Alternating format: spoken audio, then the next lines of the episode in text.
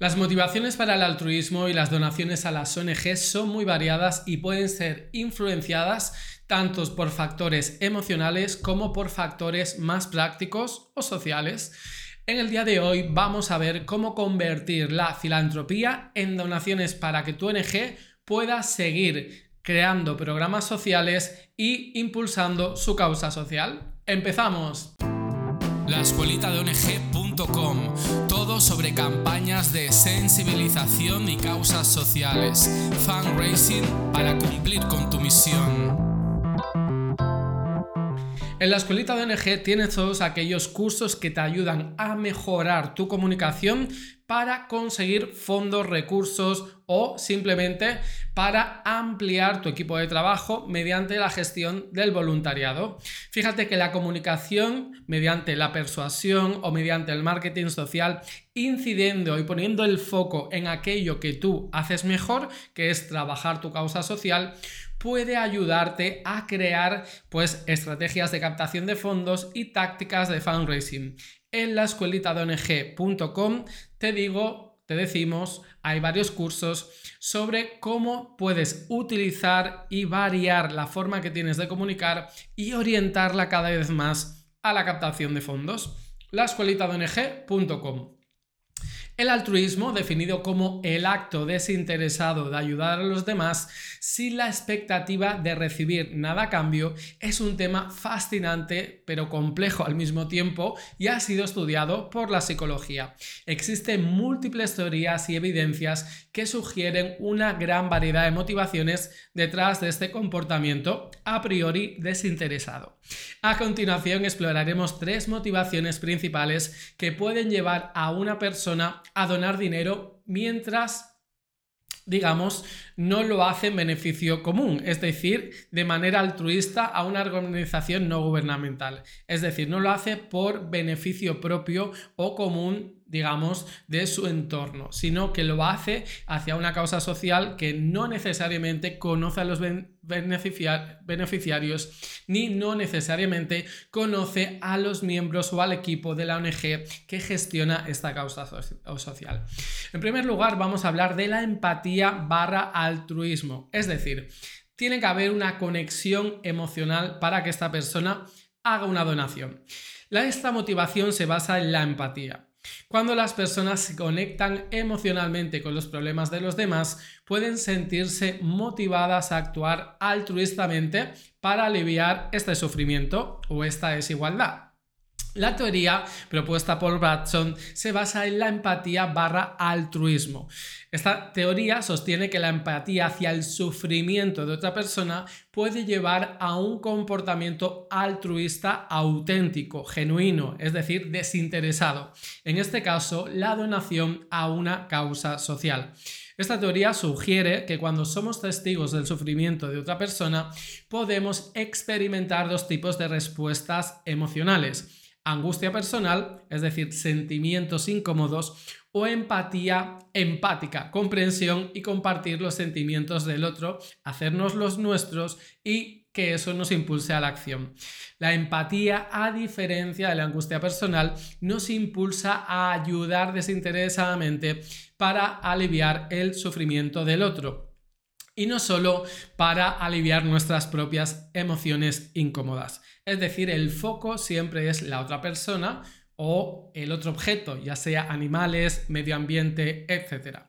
Cuando las personas hacen una donación basada en la empatía, pueden experimentar una sensación de satisfacción y bienestar emocional por haber podido ayudar a aliviar el sufrimiento de otra persona. Si una persona ve un anuncio de una ONG que, por ejemplo, trabaja con niños desnutridos y se siente emocionalmente afectada por las imágenes, puede sentirse impulsada a donar para ayudar a estos niños.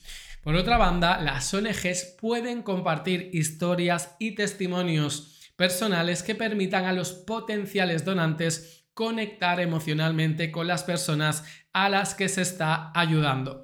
Las solicitudes de donación que enfatizan las experiencias personales y los desafíos individuales pueden fomentar la empatía y en consecuencia el deseo de ayudar. Bueno, Esta teoría basada en la empatía es un poco el ABC del fundraising y de la captación de fondos. Esperamos que los donantes potenciales se pongan en lugar de los beneficiarios, entiendan y comprendan y sientan en primera persona el sufrimiento o la desigualdad de la gente a la que las ONGs ayudan.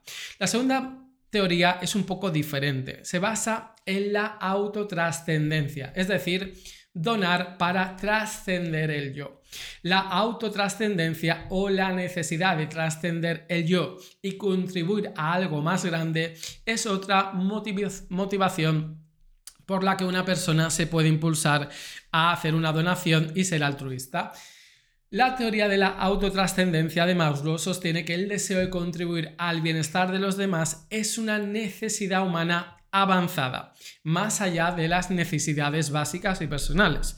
Creo que todos y todas nos acordamos de la pirámide de Maslow, no lo vamos a explicar aquí ahora.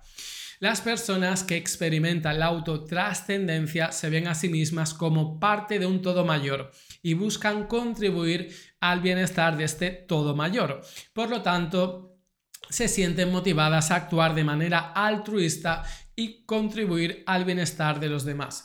Cuando las personas donan motivadas por la autotrascendencia, pueden sentir una sensación de propósito, significado y conexión con un mundo más amplio, universo, religión, fe, llámalo como tú quieras. Por ejemplo, una persona acomodada puede donar una gran cantidad de dinero a una ONG que combate el cambio climático porque siente que está contribuyendo a un bien mayor, salvando el planeta para futuras generaciones. Para las personas motivadas por la reciprocidad o la reputación social, las ONGs pueden ofrecer algún tipo de reconocimiento público para los donantes, como por ejemplo mencionarlos en boletines o en su página web.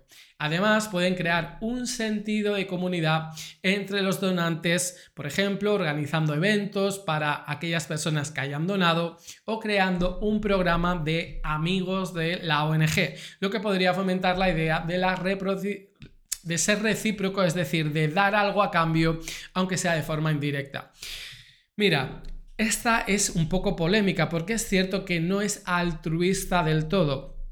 La persona espera sentirse bien a cambio de la donación, por lo tanto tiene un interés eh, en hacer la donación.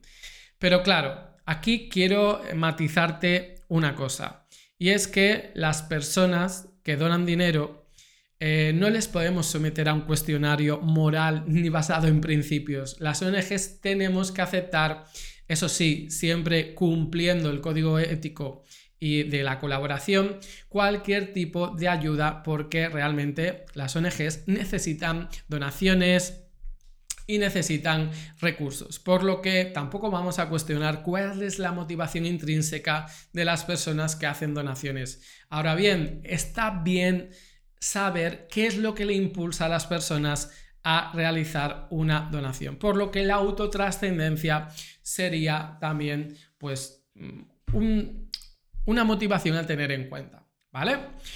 Muy bien, y luego vamos a otra tipo, otro tipo de motivación basada en la reputación social, es decir, donaciones para, digamos, sentirse bien a nivel reputacional, ¿vale?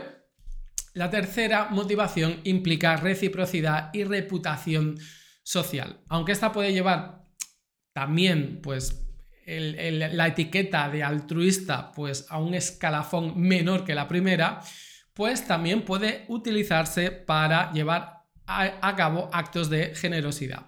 La teoría de la reciprocidad indirecta sugiere que las personas pueden actuar altruistamente con la expectativa de que otros harán lo mismo en el futuro. Además, la teoría de la señalización sugiere que las personas pueden hacer donaciones para mejorar su reputación social. Por otro lado, esta teoría de la señalización sugiere que las personas pueden demostrar para pueden donar para demostrar que están siendo generosas y así crear una imagen, una reputación social que les pueda beneficiar pues a la hora de entablar amistades para sus negocios, etcétera.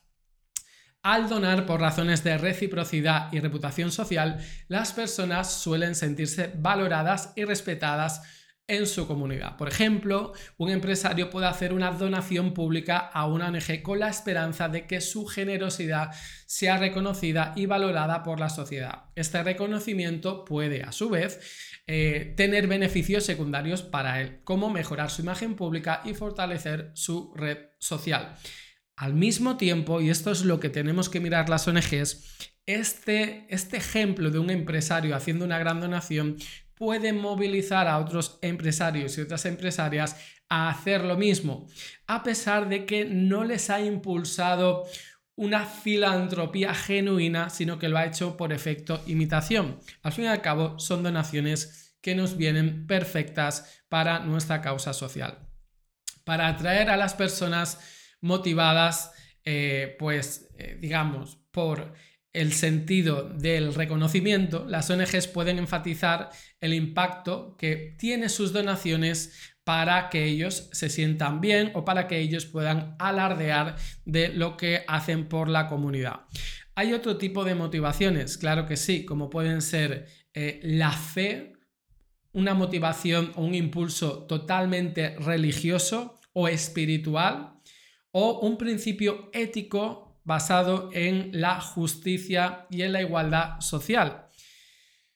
También podemos eh, hacer donaciones por costumbre. Es decir, hemos, he visto que en mi familia mi abuelo donaba una ONG, mi padre también donaba una ONG y yo por efecto imitación o por costumbre o por tradición también voy a donar a una ONG.